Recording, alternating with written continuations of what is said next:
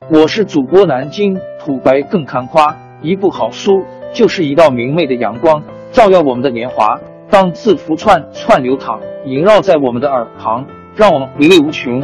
天津上元书院又和你们见面了，欢迎您的收听。听众朋友们，大家好！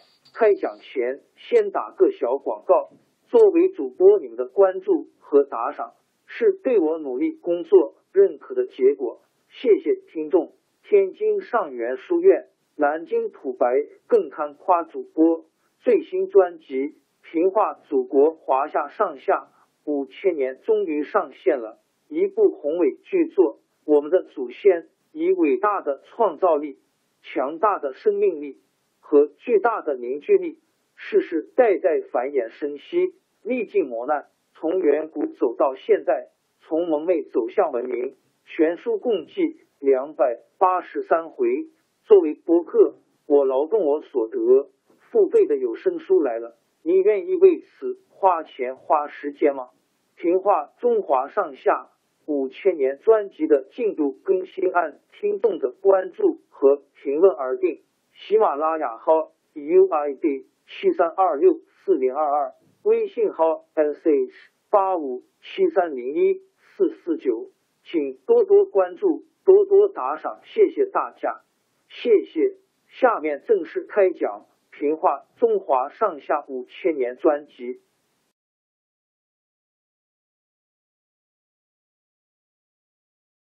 明穆宗在位的时候，大学士张居正因为才能出众，得到穆宗的信任。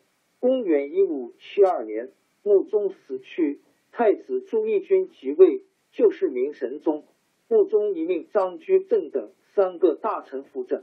明神宗即位后不久，张居正成了首辅。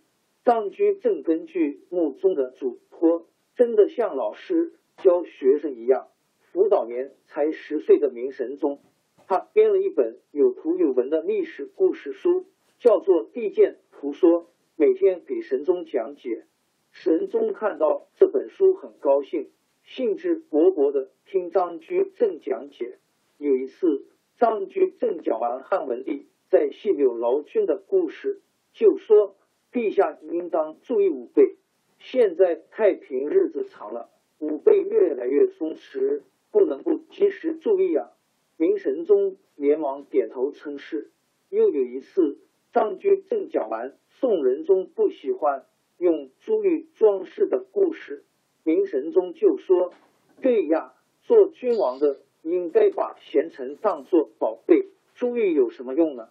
张居正见十岁的孩子能说出这样的话，很高兴的说：“贤明的君主重视粮食，轻视朱玉，因为百姓靠粮食生活，朱玉这类东西饿了不能充饥，冷了不能御寒啊。”张居正对神宗教育十分严格。神宗把张居正当作严师看待，既尊敬又惧怕。再加上太后和宦官冯保的支持，朝政大事几乎全部由张居正做主。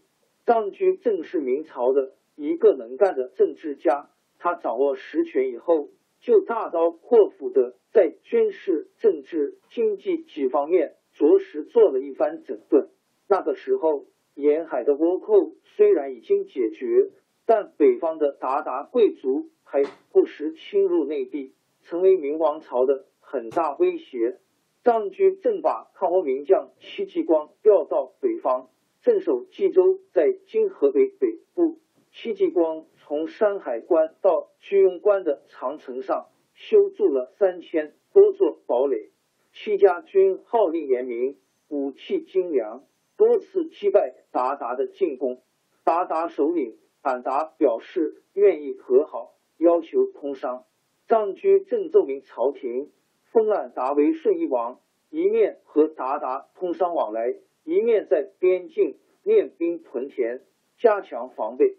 以后二三十年，明朝和鞑靼之间就长期没有发生战争，北方各族人民的生活也安定多了。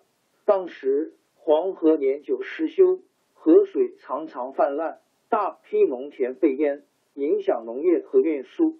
张居正任命专治水利的潘继训督修黄河水利工程。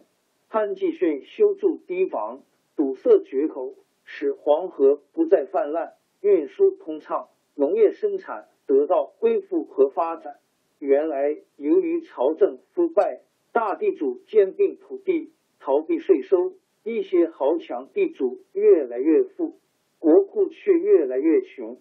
张居正下令丈量土地，经过清查，查出了一批被皇亲国戚、豪强地主隐瞒的土地。这一来，使一些豪强地主受到了抑制，国家的收入也增加了。在丈量土地之后，张居正又把当时各种名目的赋税和劳役合并起来，折合银两征收，称为一条鞭法。经过这种税收改革，防止了一些官吏的营私舞弊，增加了国家的收入，也多少减轻一点农民的负担。张居正花了十年努力，进行了大胆的改革，使十分腐败的明朝政治有了转机，国家的粮仓存粮充足，足够吃用十年。但是这些改革自然触犯了一些。豪门贵族的利益，他们表面不得不服从，背地里对张居正恨之入骨。在张居正执政的第五年，他的年老的父亲死在江宁老家。按照封建的礼法，他必须离职守孝三年。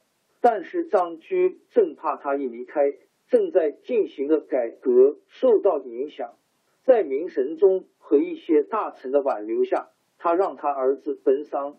自己留在京城任职，这一来就有不少人抓住张居正父死不奔丧的事，大做文章，纷纷向明神宗上书弹劾。有人甚至在大街揭贴告白攻击张居正，闹得满城风雨。后来明神宗不得不下令，再反对张居正留任的一律处死，攻击才平息下来。张居正的权实在太集中了，明神宗渐渐长大起来，反而闲得没事干，就有一批亲近的太监在内，公用各种办法给他驱乐。有一次，神宗喝醉了酒，无缘无故把两个小太监打得半死。这件事让太后知道了，马上把明神宗找来，狠狠的责备一顿，还叫左右拿《汉书·霍光传》。叫神宗读。西汉霍光辅政的时候，不是有个昌邑王刘贺即位后被太后和霍光废掉皇位吗？现在的张居正的地位就像当年的霍光一样。神宗想到这里，吓得浑身哆嗦，跪在太后面前求饶。后来张居正做主，把一些引诱神宗胡闹的太监全部赶走。太后还让张居正代神宗起草了罪己诏，皇帝责备自己的诏书。这件事虽然过去了，但是明神宗对张居正已经从惧怕发展到怀恨了。公元一五八二年，张居正病死，明神宗亲自执政。原来对张居正不满的大臣纷纷攻击张居正，专横跋扈。第二年，明神宗竟把张居正的官爵全部撤掉，后来还派人查抄了张居正的家，张家子孙十几人被关在屋子里，活活饿死。大儿子被拷打后自杀。张居正的改革措施当然也遭到破坏。刚刚有一点转机的明朝政治又走了。王朝更迭，江山易主。世事山河都会变迁，其实我们无需不辞辛劳去追寻什么永远，活在当下，做每一件自己想做的事，去每一座和自己有缘的城市，看每一道动人心肠的风景，珍惜每一个擦肩的路人。纵算经历颠沛，尝尽苦楚，也无怨悔。感谢您的收听，朋友们，让我们下期再见。